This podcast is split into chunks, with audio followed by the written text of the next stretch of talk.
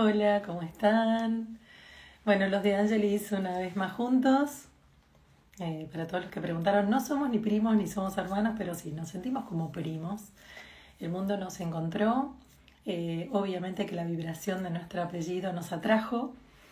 Y bueno, y ahí empezamos a generar esto tan lindo que hicimos en la charla anterior con Rodolfo de Angelis, mi tocayo de apellido. Eh, él es un experto en PNL, que es programación neurolingüística, y yo desde mi lugar de psicología emocional siento que hacemos una complementariedad en cuanto a conceptos y hoy vamos a hablar ni más ni menos que control o crisis. Son dos puntos tan importantes que nos pasan a diario, que nos pasan a lo largo de nuestra vida, que nos pasan a veces desapercibidos y a veces conscientes. Entonces, un poco lo que vamos a charlar con, con, Rodolfo hoy tiene que ver con esto, desde su mirada, que es maravillosa y que nos encanta a todos, y desde mi mirada, que tiene que ver con la psicología emocional, con el hemisferio derecho, con la madurez de todos estos campos emocionales que se nos generan, que nos bloquean y que hacen que tendamos bastante más al control que a la aceptación de la crisis. Control y crisis pueden ser, pueden estar de la mano o pueden enfrentarse. Durante toda esta hora vamos a desarrollar con, Rodi todo esto que tiene que ver con control, crisis, qué se define desde su mirada, desde la mía, cada una de estas palabras y cómo se unen, cómo se enfrentan. Voy a ver si anda por acá. Ya, Rodi, que debe estar. Acá está. Bueno. Así, mi primito Tocayo. Eh, así que bueno, bienvenidos todos los que se están sumando. Acá hola, Rodi.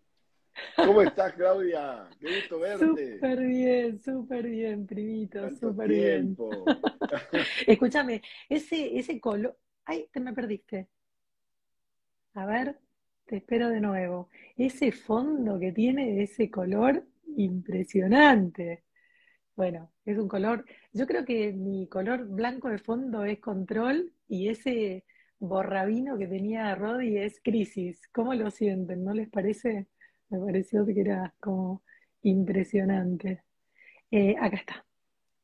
A ver, no sé por qué lo perdí. Acá está. Bueno, ya se nos une de nuevo.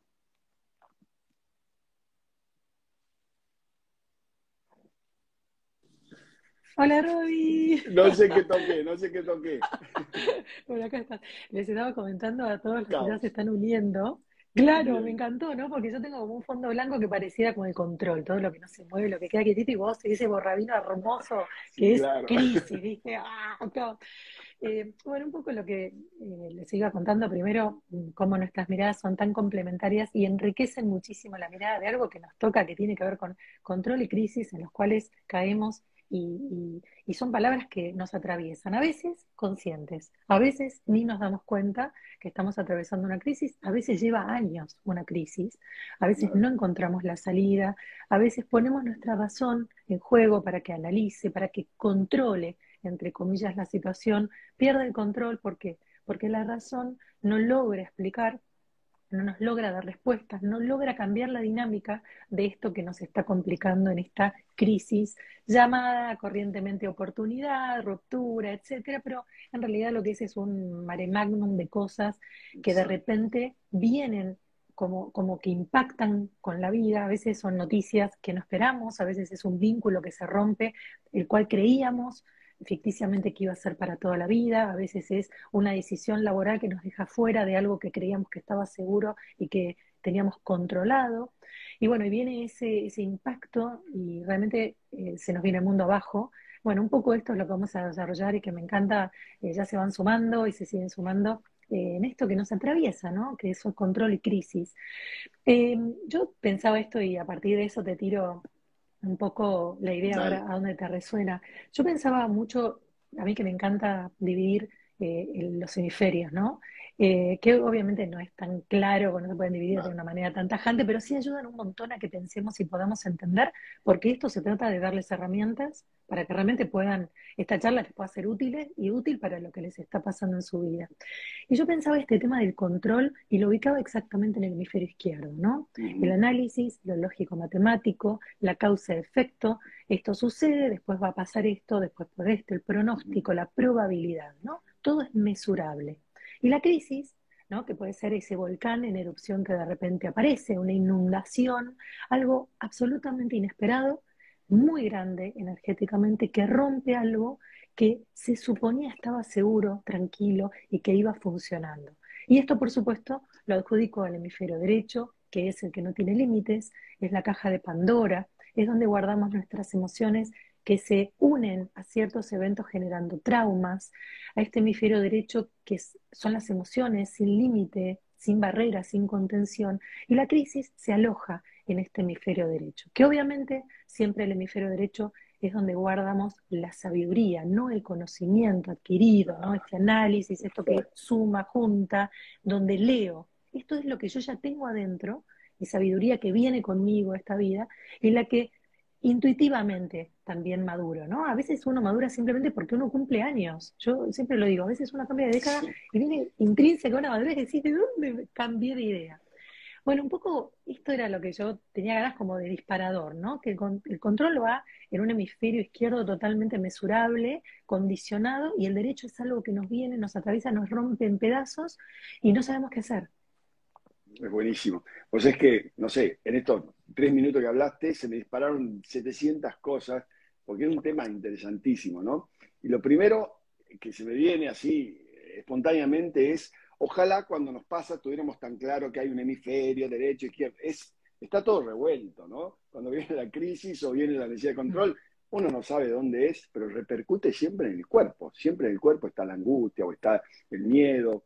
Y, después pensaba, ¿cómo, somos, ¿cómo estamos tan formados en el O? O crisis, o control, o siento o pienso, o proyecto o vivo el presente, ¿no? y quizás hay que amigarse más con el y. Son las dos cosas. Pasa que hay cosas que creo, aparte usaste palabras buenísimas que es supuestamente, supuestamente, supuestamente, ¿no? Cosas que supuestamente podemos controlar, que supuestamente tendrían que pasar.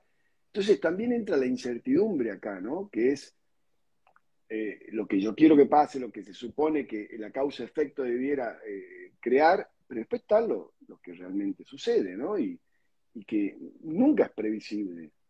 Nosotros damos por sentado, yo digo siempre, sobre todo ante la pandemia, che, nos vemos el sábado, nos vemos el sábado y listo, nos veíamos el sábado y hasta el sábado ni pensaba. Después de la pandemia nos vemos el sábado, si Dios quiere, si el virus, si nos dejan, si se puede, si... Entonces es como que empezó a haber como muchos condicionamientos, lo que antes dábamos por hecho.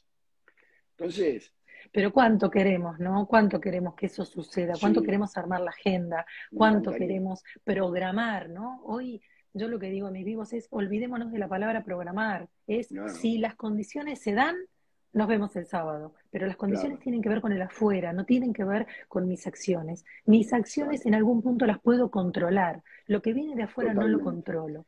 Y a partir de ahora lo que viene de afuera se nos impone, nos va a atravesar. Así es. Hay un presupuesto en programación neurolingüística que no importa qué sucede, sino qué hacemos con lo que sucede. Pero acaba de decir algo maravilloso. Qué bueno aprender a diferenciar mi deseo es verte el sábado, veamos qué sucede, y llevarlo a, la vida. Mi deseo es, eh, no sé, proyectar una vida familiar. Bueno, ahora esperemos que suceda. Entonces, yo no digo que para, no entrar en crisis hay que perder el deseo, los planes o los sueños. Aquí entra lo que eh, en toda la filosofía habla, el desapego al resultado, ¿no? Esto es lo que yo quisiera y voy a empezar a caminar hacia ahí, pero después voy reaccionando a lo que sucede en la vida, a lo que me va pasando. Si no, sería difícil tener hasta una amistad, ¿no? Che, me encantaría que nos veamos, ¿qué va a hacer? Bueno, nos veamos en diciembre, dale, voy, no, mira, me encantaría verte, pero vamos a ver si la vida dice que nos veamos o no. Tampoco caer en eso, ¿no? No, no, no, Entonces, todo termina en, por eso digo en sí y. Hay cosas que puedo controlar, hay cosas que no. Hay cosas que es mejor dejarlas en, crisis o, en incertidumbre y, esperar a ver qué sucede, y hay cosas que no. Entonces, por ahí quizás el, aprendizaje ahora es cómo discernir. Porque has dicho algo maravilloso, es, a veces estamos controlando sin saber que lo que estamos haciendo es controlar. No, no solo cuando yo, que yo quiero que vos seas de una manera para que a mí me caigas bien, es una manera de querer controlar, sino también cuando yo pongo las condiciones de la relación y no acepto condiciones del otro lado, ¿no? O para ser mi amiga tenés que ser así, así, no tenés que tener defectos, y si tenés este defecto, ay, qué fiaca, no me gusta este defecto. Entonces también es querer controlar cómo debiera ser la relación eh, para, que, para que funcione, ¿no? Y, y, está un poco también entender a quién tengo al frente, aceptar que no todo lo tuyo me cae bien, que no todo lo tuyo va a ser perfecto, pero que eso entra dentro de una bolsa, por así decirlo, donde eh, el bienestar, el cómo me siento, termina siendo para mí, para mí, y esto es personal, lo que rige. Yo puedo pensar mil cosas, puedo, eh, pero después lo que si, me siento bien acá, me siento bien acá, no importa que piense, yo no me tendría que sentir bien acá. Yo acá tendría que sentirme mal, pero me siento bien. Entonces el cuerpo para mí siempre termina teniendo la última palabra, ¿no? Sí, es maravilloso si le damos al cuerpo el lugar justamente de que sea el lenguaje de las emociones, porque eso habla y abre otra inteligencia, ¿no? Que es la inteligencia que tiene el cuerpo, la inteligencia que tiene la emoción, y no solamente la inteligencia que han ponderado desde que somos chicos, ¿no? Con el coeficiente intelectual, que eso es el cuerpo mental solamente, pero ¿qué pasa con el cuerpo emocional y el cuerpo físico? Y vos nombrabas mucho cuerpo físico y es buenísimo esto de empezar a abrir nuestras antenas para multiplicar nuestras inteligencias. Hay otro punto que, que dejabas eh, ver, que me parecía maravilloso, este tema de el control termina siendo una lista, una lista de preferencias, de gustos, de deseos, y es que ahí empezamos a limitarnos un montón las posibilidades, porque como yo siempre digo, somos como personitas muy chiquititas que vemos a la altura de este chiquitito, pero el universo, nuestra vida, las posibilidades son infinitas. Entonces, si seguimos en tamaño chiquitito, o sea, en control, ¿no? Bueno, yo es este mundo que conozco, tengo esta historia, conozco una mirada, puedo mirar por el ojo de una pequeña cerradura, no puedo darme cuenta que adentro hay un cuarto que tal vez no mide 3 por 3 con un metro de, con un techo de 2,70, sino que tal vez es un parque infinito y yo estoy viendo solo una maqueta que me hace creer que es un cuarto. Entonces, este punto es como la cerradura representaría el control y cómo lo que verdaderamente hay del otro lado, que es muchísimo más inmenso o más acotado, es la crisis, es la oportunidad, es la infinidad de opciones que tenemos a cada paso cuando las personas quieren controlar el resultado, ¿no? Tengo que encontrar una solución para salir de esto.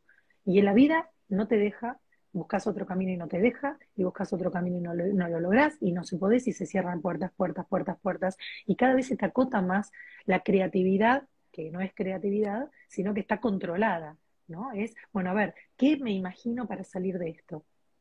Cuando dejamos de controlar, cuando dejamos de buscar el efecto a esta causa, cuando dejamos de querer encontrar eh, la respuesta a la fórmula matemática del problema, nos encontramos verdaderamente con la posibilidad creativa. Aquello que ni siquiera se nos había ocurrido, como desestresamos, porque el control nos estresa, eh, creemos que solo la crisis nos estresa, pero en realidad el control nos superestresa. estresa. ¿Qué pasa? Bajamos el contenido del hemisferio izquierdo y le permitimos al derecho que abra paso y que se abra la creatividad. Y en la creatividad, en la baja de estrés, en la baja de emocionalidad exagerada, es donde vienen verdaderamente las soluciones inimaginadas, de las cuales nunca habíamos pasado ni cerca. Pero buenísimo, mirá el lenguaje que usás, ¿no? Vos decís, cuando yo quiero hacer que algo suceda, que algo, cuando algo pase, yo quiero salir y hacer que cambie y hacer que esté mejor, versus qué pasa si dejo que suceda y veo qué respuesta me trae, en vez de yo querer darle una respuesta, ¿no? Es como también ser proactivo cuando hay que ser, pero también ser reactivo y aprender. Yo me imaginaba cuando vos decías mirar por la cerradura y, ver un caos ahí, ¿no? Porque el caos es creativo, el caos es posibilidades, pero el caos requiere confianza. Y ahí donde también veo una falla grande que, tenemos después de esta, de esta época que hemos vivido. Hemos perdido mucho la confianza. La confianza es ante lo que no puedo controlar, ante lo que es caótico, ante lo que no sé qué es, actúo con fe. ¿no? Bueno, no sé qué va a pasar, pero tengo fe que algo bueno va a pasar, o tengo fe que algo voy a encontrar, o tengo fe que por algún lado voy a salir.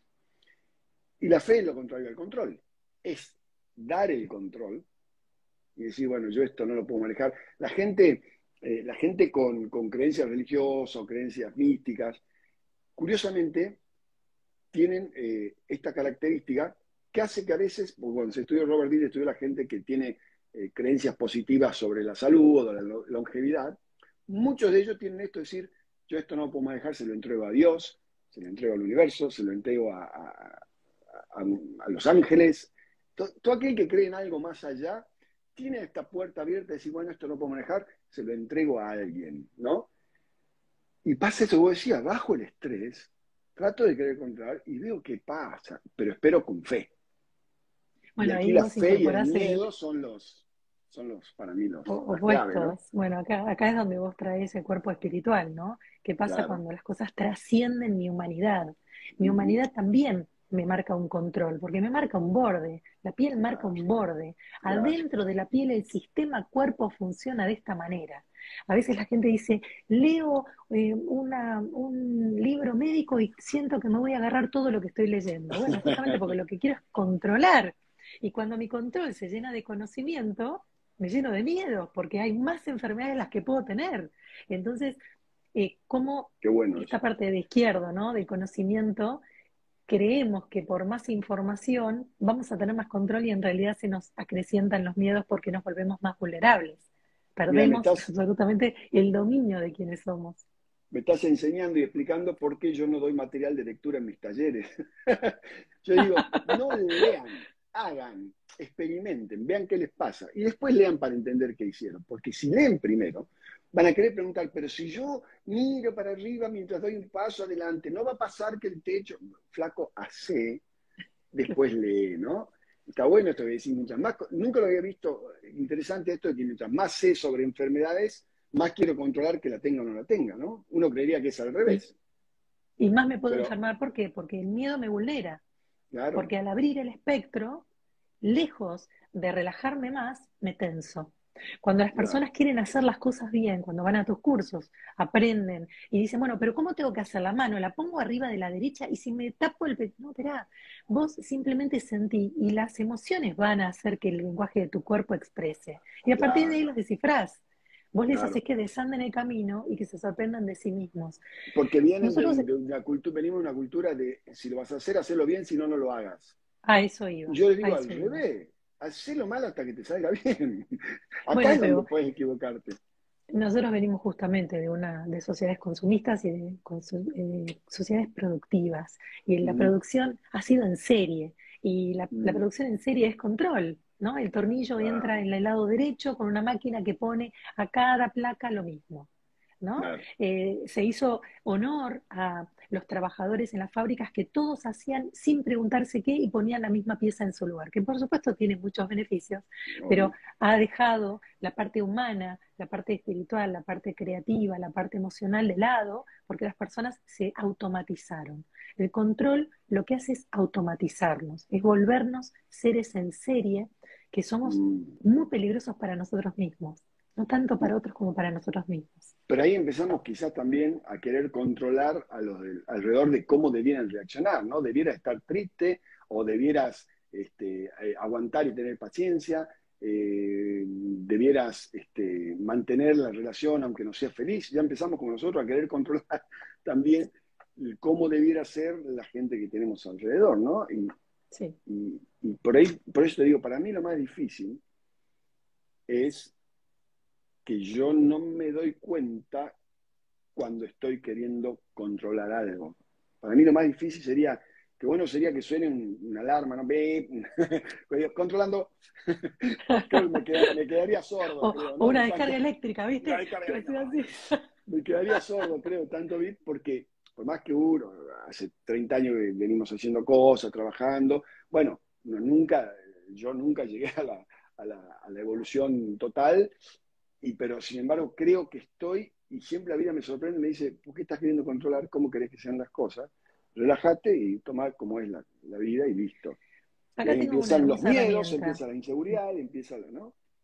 Acá tengo una, una, hermosa herramienta para brindar y es entre el deseo y la intención. ¿No? Cuando vos explicabas esto, vos querías que pensemos en que el control justamente lo que hace es achicar las variables para que yo logre la meta que quiero.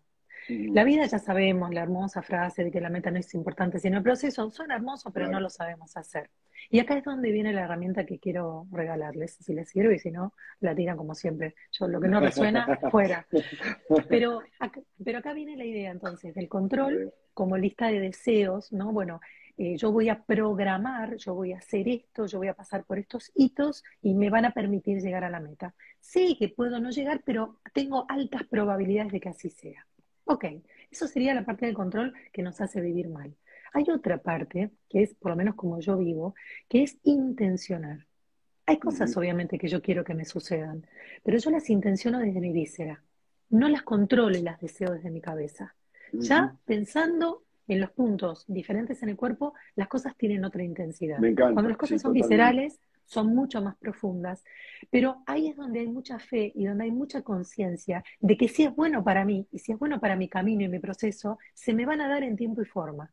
No voy a poder controlar en la temporalidad, que es algo que también tenemos que soltar, el tiempo y el espacio, pero sí es muy probable. Y aunque te parezca increíble, a lo largo de mis últimos 20, 25 años, todo lo que intencioné llegó a mi vida en tiempo y forma.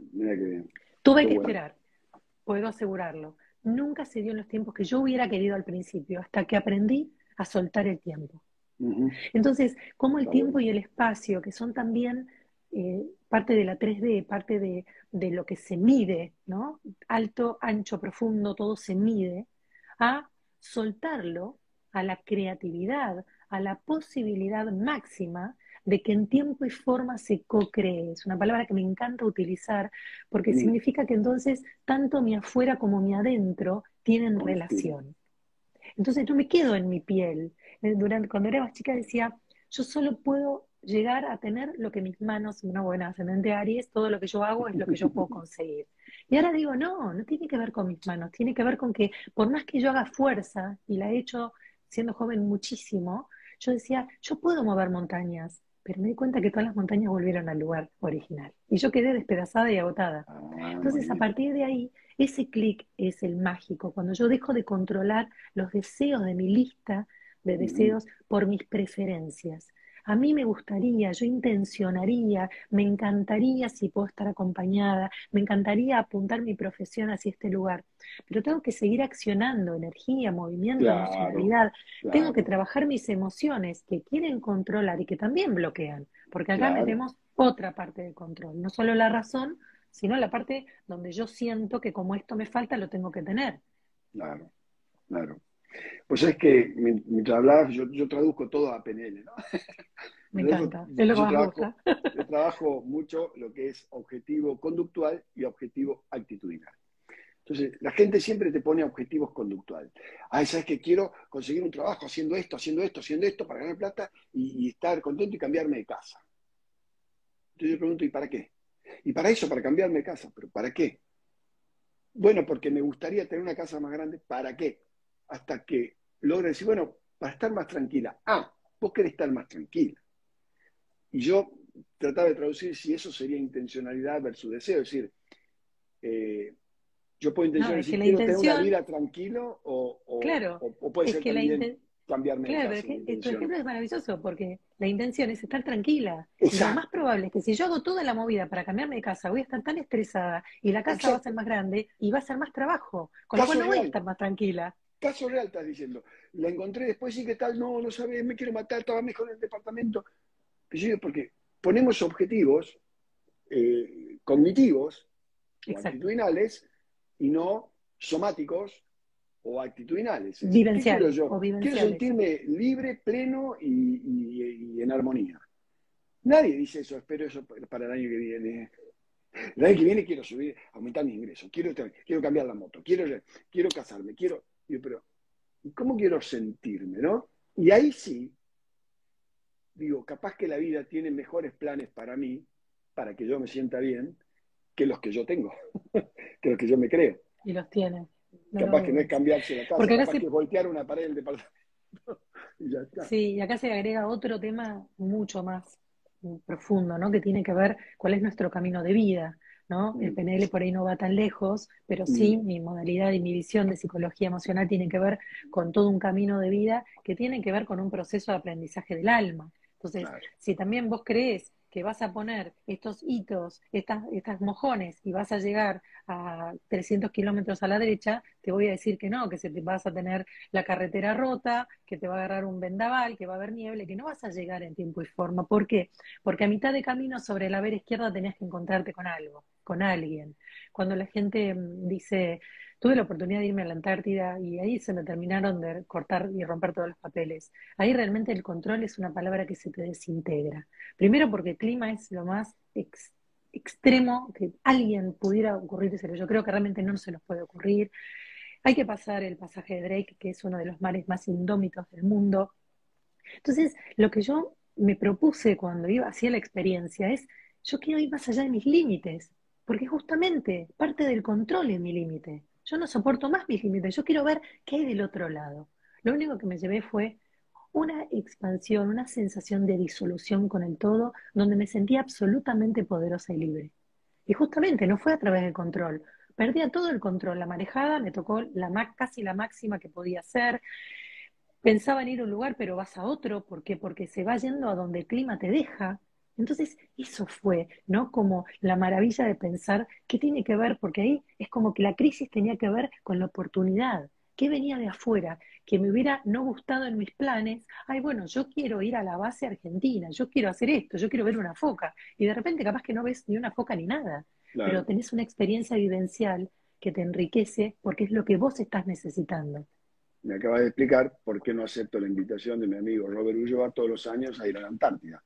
Y digo, no, no, no, yo voy, si vos me decís que puedo ir tal día, volver tal día, el avión aterriza, yo bajo, tomo un café con los muchachos, doy un curso para él y me vuelvo. Y se me ríe el marino, ¿no? Se, me ríe, me dice, es imposible. Y, me acabas de explicar por qué no voy, yo quiero controlar que no caiga nieve, que no haya nada, que estén todo. Exacto. Entonces, este ejemplo divertido que viene en la Antártida tiene que ver con nuestra vida, con nuestros vínculos. Me estoy encontrando con un montón de vínculos que encuentran que la persona con la que tenían al lado no la conocían. 15, 20, 25 años con alguien que dicen durmiendo con la el enemiga enemigo, ¿no? Como diciendo con quién estaba. Bueno, la gente cambia, a la gente le pasan cosas, la gente elige distinto, entonces el para siempre, que es una manera de controlar ¿Qué controlaba la Iglesia Católica? Justamente la horda, la locura. Entonces, bueno, se generó como un control de familia para que para ordenar lo que era en ese momento algo que no es dos mil años después. Hoy las necesidades de las personas son diferentes, las libertades y las elecciones son distintas y tenemos que evolucionar también los mandatos, los dogmas que quieren controlar nuestras ideas. Nuestro padre abuelo decía que, la familia y este apellido me obligan a la monarquía, esas cosas que ya están totalmente pasadas, que hablan también de que muchas de estas leyes y normativas que vienen de atrás tienen que aflojarse, diluirse. No tenemos que ir en contra, porque no sirve, porque las no, pero aceptar que puedo ser distinto, aceptar que puedo ser distinto a mi tribu, que puedo ser distinto a mi historia, que puedo ser disruptivo. Y está pensando en Y no por eso pone en juego el afecto. Totalmente. Eso es clave. Mi madre dice que la tengo que cuidar y si no, no me habla. Pero pues, caramba. O sea, ¿quién dijo? No, bueno, porque yo soy la que la iba a tener que cuidar. Mis hermanos no me hablan porque decidieron que soy yo el que tiene que hacer esto. Claro. Claro. Creo que eh, la parte de control me parece como que realmente la dibujamos súper clara, porque bueno, pone en juego ciertas cosas, ¿no? Pues dijimos la mente, que es la que arma el análisis y la que proyecta las probabilidades, etcétera, que pone forma. El cuerpo, ¿no? A veces el cuerpo nos muestra el control, las articulaciones cuando se rigidizan, los síntomas del cuerpo tienen que ver cuando el control también se está viendo en juego. Entonces, el síntoma lo que arma es una metáfora de algo que estamos sufriendo y nos marca una alarma. Vos querías una alarma que se encendiera en rojo. Uy, lo perdimos. Bueno, sigo con este concepto y ya lo vamos a encontrar de nuevo. Esta alarma, ¿no? Que se controla en el cuerpo que nos dice, bueno, eh, yo quiero que las cosas sean de determinada manera y nos demos cuenta que no, que no es de esa determinada manera y nos damos cuenta entonces que ni la razón tiene el control ni el cuerpo tiene control porque los síntomas nos muestran esa alarma y también nuestro mundo emocional. Cuando se nos bloquean las emociones, cuando nos está sucediendo algo que es realmente complejo, que es complicado, tiene que ver con que el campo emocional también nos está diciendo que no se puede controlar. Imaginemos que el cuerpo emocional es como marejada. Yo seguía mis conceptos mientras contándoles, mientras te unías, de qué tenía que ver con el control a nivel mental, a con nivel cuerpo, con los síntomas, y a nivel emocional. Que imaginemos que las emociones son un desborde de agua, ¿no? Esos tsunamis, mm. esos videos que vemos donde el agua mm. desborda la orilla, el borde, el control, y pasan de largo. Bueno, así es como funciona el cuerpo emocional y es el que principalmente nos abre la puerta a la crisis.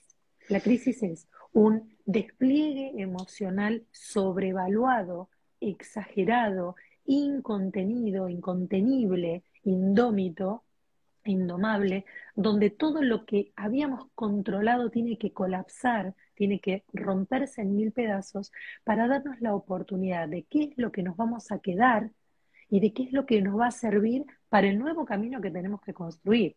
Porque a pesar de que nos vamos a quedar con ciertas piezas de lo que teníamos y de algunas cosas que habíamos aprendido en nuestra vida, va a haber un montón de otras que desconozcamos.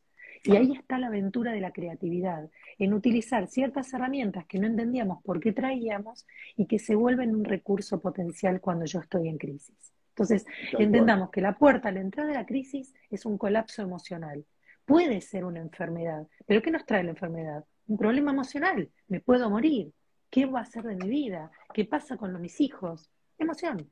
Entonces, por eso yo le doy tanta importancia a la emoción, porque siento que es la que nos abre y la que nos empuja y la que nos cierra y la que nos bloquea y la que nos enseguece y la que nos ahoga, siempre pensándola en agua que se va del cauce. Y una crisis es eso y parece que, no le afloja hasta que le das bolilla, ¿no? Es decir, eh, esta sensación de angustia cuando me doy cuenta que, tengo, que hay algo que me angustia, que no sé qué es, y cuando me doy cuenta que es que no estoy pudiendo controlar algo que no tengo por qué controlar, que tengo que confiar, digamos, parece ser que la emoción hasta que no la escuchás, te duele, ¿no? Y una vez que la escuchás, viene el aprendizaje, ¿no? Cómo, bueno, cómo aprender a sanar lo que decías. Y te quería hacer una pregunta. Eh, y la gente que vive mucho con el pasado, también es querer controlar, decir, si yo hubiese hecho o tendría que hacer hecho, o no sé si ahora si volvería y haría lo mismo o no haría lo mismo. Sí, ahí se pone juego, sí, sí, muy interesante la, tu, tu, punto, porque sí es una manera de controlar, porque el pasado es lo mesurable. El pasado, aunque yo me arrepienta o no me arrepienta, quiera haber hecho otras cosas, puedo contarlo, puedo contabilizarlo, porque sucedió. Ahora, lo que yo no puedo contabilizar es el futuro. Y ahí es donde la crisis se acrecienta. Por eso las filosofías orientales nos invitan siempre a evitar el presente, porque en el pasado me quedo enganchada y me quedo mirando hacia atrás. El otro día hacía el ejemplo, si yo camino, estoy en una vereda y miro para atrás todo el tiempo, viene un árbol y, me lo voy a chocar, porque no estoy mirando a donde, no sé si la vereda está rota y me voy a caer, porque no estoy atenta a lo que estoy pisando. Y estoy queriendo rescatar y solucionar cosas que además ya sucedieron y que el entorno y la escena donde sucedieron ya no se puede repetir por más que la quisiéramos subsanar. Tal cual, tal cual. Entonces, quiero seguir controlando algo que ya sucedió, ya pasó. Entonces, estoy perdiendo las oportunidades que sí tengo hoy para resolverlo. Y si me voy hacia adelante, a veces en la crisis también nos pone un presente muy bloqueado emocionalmente. Las personas cuando están al límite de un estado crítico no sienten. Eso es cuando la persona ya está absolutamente al borde del colapso, del colapso físico, ¿no? De, tener una enfermedad o, de que, o tener un devarío psiquiátrico. Mm. Cuando ya no sienten, cuando están totalmente detenidos, cuando la emoción ya no se puede manifestar, está gravísimo. Porque se disoció la mente de la emoción. Y la crisis lo que hace es todo el tiempo invitarnos a mirar hacia adelante. ¿Cuál es la solución que puedo? ¿Qué hago? ¿Para dónde voy? ¿Qué camino elijo? Y cuando yo miro para adelante, me lleno de ansiedad. Entonces, a toda la emocionalidad que ya tengo y ya me está complicando, le agrego la ansiedad. Y entonces ahí ya desbordo la cabeza también. Cuando vos hiciste este magnífico resumen de lo que era una crisis, de control, del arrepentimiento y todo, volviste a explicar en unas cortas palabras, invito a que en algún momento escuchen este nuevo video, y es que la crisis indefectiblemente lo único que quiere, no le importa cuál camino vas a elegir, no le importa si vas a cambiar de trabajo, no le importa si vas a seguir con la pareja que tenés. Lo único que quiere es que vos revises quién sos, Mm. Que vuelvas a desarmarte y armarte porque es un golpe de madurez, es una oportunidad de cambio que ajusta a tu presente. No es un castigo, es simplemente que ajustes. Si yo soy una maquinaria de la Segunda Guerra Mundial y yo tengo que competir con la tecnología de hoy, ¿cómo hago? Entonces, ¿qué tuvo que pasar? Esa máquina pasó varias crisis y estamos hablando de una máquina, porque tuvo que evolucionar. Y el camino de nuestra vida se trata de evolucionar en base a nosotros mismos, no en base a lo que el libro dice que yo tengo que hacer, el libro de autoayuda, lo que esta persona opina, lo que veo en terapia, porque por más que vos lo veas desde lo racional, no lo puedes hacer carne. Se trata de entender quién sos vos en esta versión 2.0 a partir de esto que se acaba de romper para acomodarse a tu presente, para que sea más fácil, más liviano. Ayer hablaba con unas amigas de, este tema que vamos a hablar hoy y, las dos muy sabiamente decían lo que pasa que creo que en esas circunstancias, cuando uno quiere controlar todo, lo primero que hay que hacer es volver la mirada hacia uno, ¿no?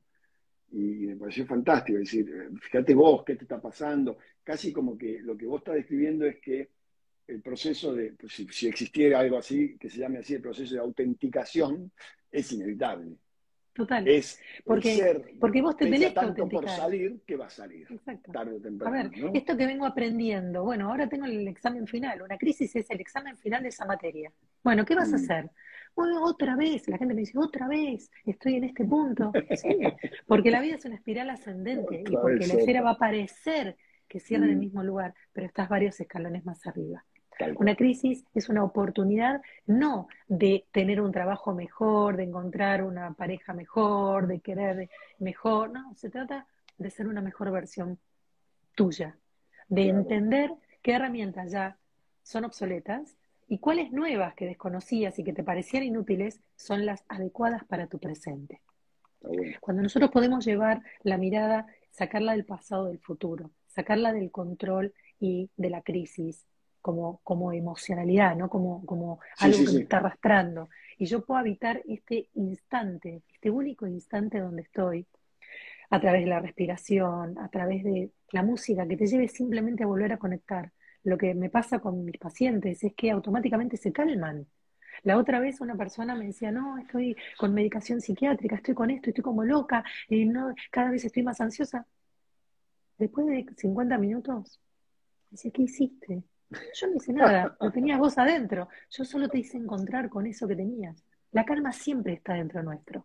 Hasta en la peor crisis que haya durado tres años. Siempre está la, adentro del tuyo, pero no la podías ver porque te estaba ahogando el agua y porque le dabas solo protagonismo al agua. Pero en ese mismo instante donde te estás ahogando, podés no ahogarte.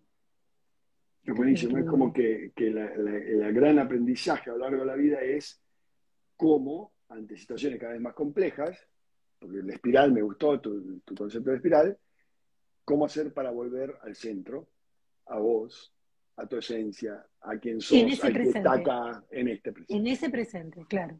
Porque ahí es donde no sirve lo tuyo. Me arrepentí de. No te puedes arrepentir. Porque en el momento donde lo elegiste, yo siempre digo, si tenemos dos opciones.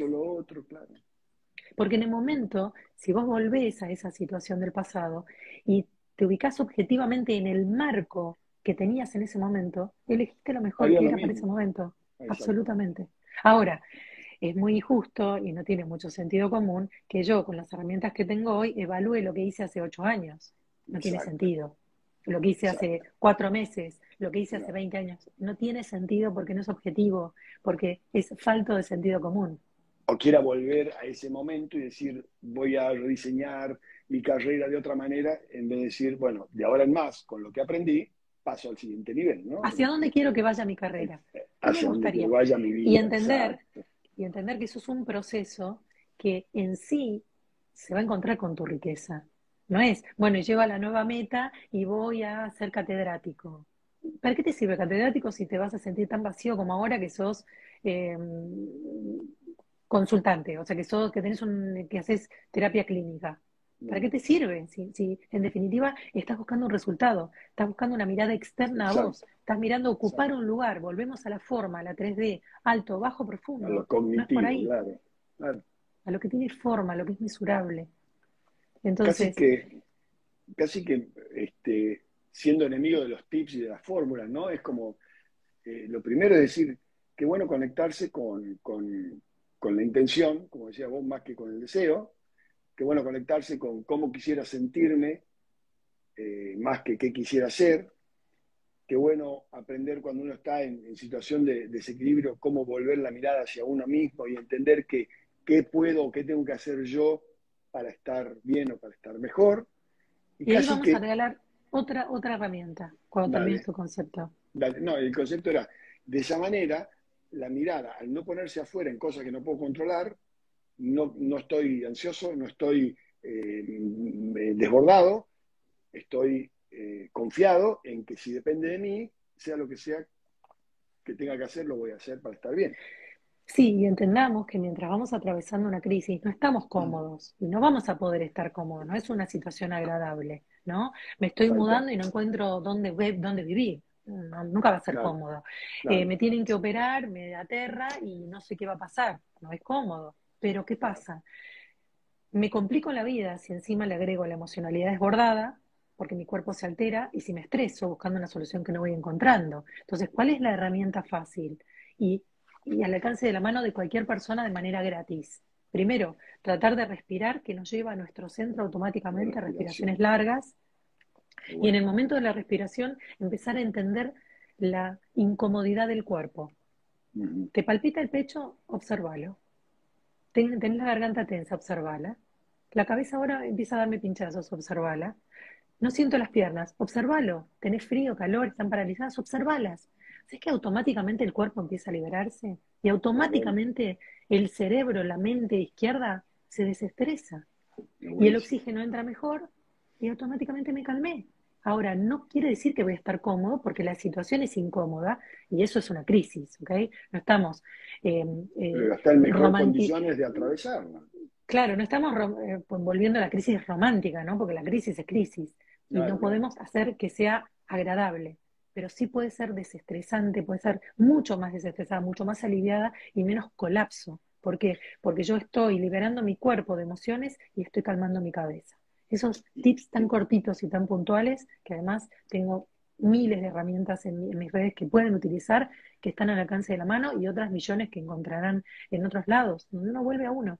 Es buenísimo, porque además eh, volvés al cuerpo, que es donde habitas, y el cuerpo y mente que se influencian mutuamente, si yo quiero calmar mi mente con mi mente alterada, es imposible. En cambio, entrar por el cuerpo, eh, yo, yo, yo, trabajo mucho con el cuerpo, yo trabajo mucho más con el cuerpo que con, una persona. Hay veces que ni siquiera le pregunto qué te pasa, digo, cómo te sentís, en qué parte del cuerpo, qué forma tiene, cómo, cómo te gustaría sentirte, y a veces ni me cuenta el problema, yo trabajo con, con el cuerpo.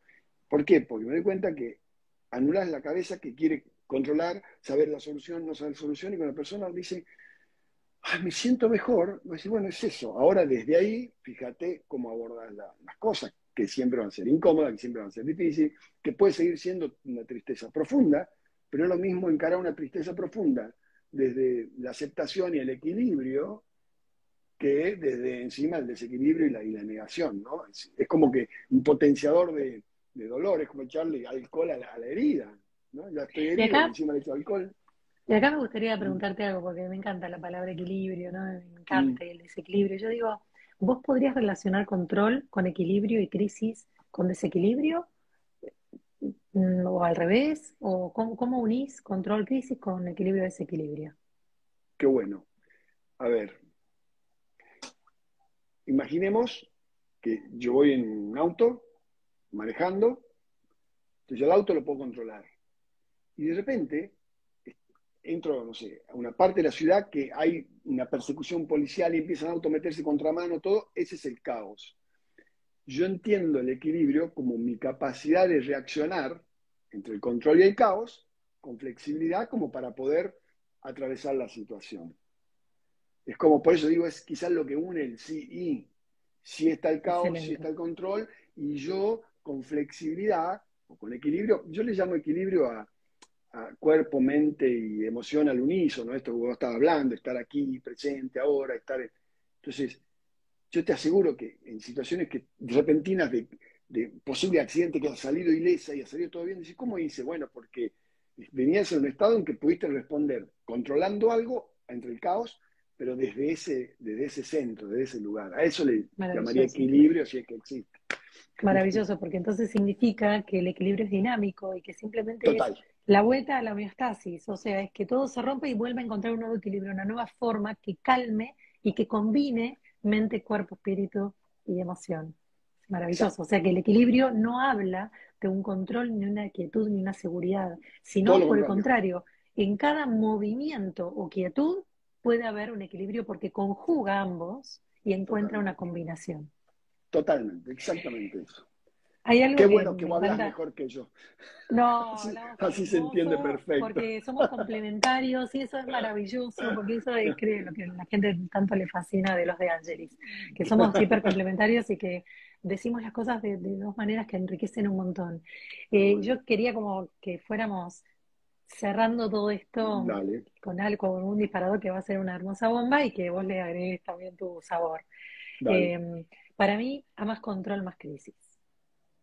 Y esto es terrible, porque las personas más racionales, que se suponían más previsoras y con mayor probabilidad de entender qué podía suceder, eh, realmente eh, caen y haciendo que entran en crisis absolutamente devastadoras. Y personas, eh, acá los argentinos somos casi a la vanguardia de, que somos absolutamente flexibles, que no tenemos nada seguro, que todo el tiempo nos van cambiando las reglas y que ajustamos como podemos, tenemos mucha más cintura y estamos acostumbrados a vivir en crisis. Entonces, ¿qué pasa? Para nosotros control y crisis es parte de lo mismo y está todo mezclado en una misma, en un mismo bowl, en, ingredientes que se mezclan que logran un poco lo que vos contabas recién. Pero llévense un poco esta frase de que cuanto más control, más crisis. El golpe que venga a tu vida va a tener que ser mucho más poderoso porque la rigidez que venís trayendo te está matando, te está llevando a ser un ente, a ser un autómata. Entonces, venite o prepárate. Yo siempre digo a las personas que no hicieron un trabajo evolutivo en la cuarentena, eh, de octubre a marzo van a padecer, porque todo lo que no se hicieron cargo en estos dos años les va a venir de golpe, va a ser un punch al estómago y la van a pasar realmente con crisis extremas. Ahora, la vida nos dio, nos hace dos años que nos da la oportunidad de revernos. No te revés, bueno, la vida se va a ocupar de juntarte varios valores para llevarte a un punto que sea crucial. De acuerdo. Me encantó lo de más control, eh, más crisis, porque además vos debes trabajar y debes haber visto gente con ataque de pánico. El ataque de pánico, el 90% es la necesidad de control y que se hayan cambiado y querer controlar lo imposible de controlar, ¿no? Es decir, eh, y el control es rígido, y mientras más rígido, más te duelen las cosas, ¿no? Si me pongo blandito, que si el golpe, vos me pegáis y hago así, el golpe duele menos, ¿no? Los boxeadores están acostumbrados a amortiguar el golpe, si estás duro te duele más. Entonces me encantó eso, ya más control, más crisis. Sobre todo porque, porque es, un, ficticio, ¿no? No puedo controlar lo que está en continuo movimiento y desarrollo y evolución. No puedo frenar, no puedo. Entonces, peor la paso. Sí. Sí, y eh, a, más desvío, más golpe para volver al, camino de tu alma, ¿no? A lo que vos tenés que aprender en base a quién sos vos. Dejémonos de comparar con el otro, dejemos de analizar qué es crisis para el otro. Bueno, pero vos con eso haces tanto, tanta laraca, tanto ruido. Bueno, pero para esa persona es grave lo que le está pasando. La vida se le está desarmando. Entonces, cuando la gente me dice, bueno, vos con las cosas que escuchás, lo que te estoy contando es una pavada si para vos no es una pavada y si vos lo estás sufriendo, es importantísimo para vos y es tu crisis. Entonces, dejemos de clasificar, ¿no? Esta cosa del juicio de valor, de que más, menos, que me comparo, porque realmente cuando algo se te rompe a vos y cuando vos no podés tener en claro tus emociones porque te llevan puesto y te desbordan, y ya no podés pensar en claro porque la cabeza está estresada, la estás pasando mal. Y para vos eso es una crisis y eso es importante. Totalmente. no hay nada más importante en ese momento que alguien te contenga y te entienda, aunque le parezca una estupidez lo que te está pasando. ¿no? Total. Fíjate qué interesante el ejemplo que diste del ataque de pánico, ¿no? que hay ya en los últimos años un porcentaje altísimo de, la humanidad. Justamente el ataque de pánico es un exceso de querer controlar el miedo a la muerte, o sea, el descontrol más grande que podemos sentir. Entonces, a más rigidez, a más querer controlar, casi siempre son personas que han estado frente a asaltos, a accidentes donde pueden haber muerto. Bueno, justamente eh, hay algo que los llevó al límite. A la conciencia de muerte, ¿no? al fin, me puedo morir, puedo sufrir. Porque me, pasó a los 28 años. Yo tuve un ataque de pánico, no sabía que existía ni que se llamaba así, y tuve que ver con hacerme consciente de la muerte. No, no había pasado nada en particular, pero un día me levanté y dije, ¿y si me muero? Fue una cosa loquísima, ¿no? Bueno, entonces, ¿qué pasa? Todos los sensores quieren controlar que nada pase. ¿Y qué hace el cuerpo? Te sintomatiza con todo lo que parece un ataque cardíaco, una ACV, es increíble. Yo pensé que ¿El cuerpo qué hace? Metaforiza. Sí, sí, yo creía que me moría. Digo, no, no, si me va a explotar el corazón, me, estoy muriendo. Yo pensaba, eh, y en mi ignorancia no quería comentarle a nadie, porque en esa época nadie, yo digo, me van a internar por loco, ¿no? Y, está bueno, es muy bueno lo que decís. Mientras más quiero controlar, más genero lo que, lo que quiero evitar, ¿no? Es como volver el foco a, de nuevo, lo que he dicho muy interesante. Y, si volver el foco a la intencionalidad, a qué querés que pase y no a qué no querés que pase, ¿no? ¿A qué te gustaría que, cómo te gustaría que sea la cosa o cómo querés sentirte y no a, cuando, cómo no? Cuando respondemos a eso es, quiero estar en paz. No me importa si estar en paz significa tener hijos, estar en pareja o tener millones, porque la gente cuando tiene millones a veces está más aterrada de perderlo que el que no tiene y el que vive en paz. Entonces, paz. O sea, lo que vos querés, lo que un individuo quiere, indefectiblemente cuando entra en conciencia, ¿no? Conciencia, el que tiene ese C, no el que tiene mm. solo la C, que eso es razón. La gente realmente quiere estar en paz. Pero estar en paz no es lo tengo todo, el cuadrito, ¿no? no, mi familia, mi, la fotito, el perro doradito, la... No, es que estás en calma, estás en paz. Tal cual. Y esa es la verdadera felicidad. Exacto. Con lo que hay, con lo que vos tenés al alcance de la mano y con tus recursos internos. Tal cual. Yo creo que hemos pasado por un montón de matices, como siempre, un placer enorme.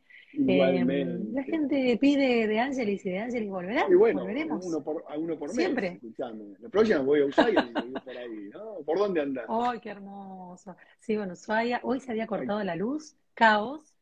Y le dije a Rodrigo, bueno, tenemos que ver, porque no sé qué va a pasar. Así que esperé unas horas, traté de bajar la batería del celular para ver si aguantaba. Y bueno, y todo se acomodó. ¿Por qué? Porque lo solté. Así que bueno, eh, traten de controlar lo menos posible porque van a ignorar las crisis. Entendamos que los ciclos de control y crisis son parte de la vida y son inevitables. Y acá estamos los días Angelis para acompañarlos en una nueva charla muy pronto. Bueno, muchas gracias Claudia, un gustazo charlar con vos. Saludos a todos los que Gracias, un, placer enorme para todos. Y bueno, a abrazar las crisis y a relajar.